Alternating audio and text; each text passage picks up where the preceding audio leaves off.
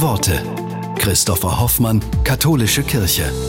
Die junge Vorsitzende der Synode der Evangelischen Kirche in Deutschland, Anna Nicole Heinrich, hat die Erfahrung gemacht, nicht nur Weihnachten, aber besonders dann sind viele einsam.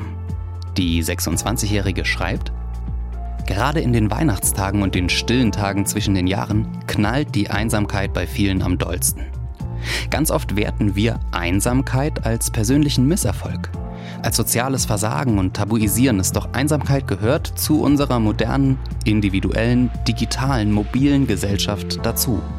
Und die Herausforderung, die das mit sich bringt, kann nicht der Staat allein angehen. Wir alle müssen uns als Teil der Bewältigungsstrategie verstehen. Denn Einsamkeit ist still und macht still. Also, sprecht einander an. Ladet einander ein. Ladet euch selbst ein. Und dann wird aus einer stillen Nacht eine heilige Nacht.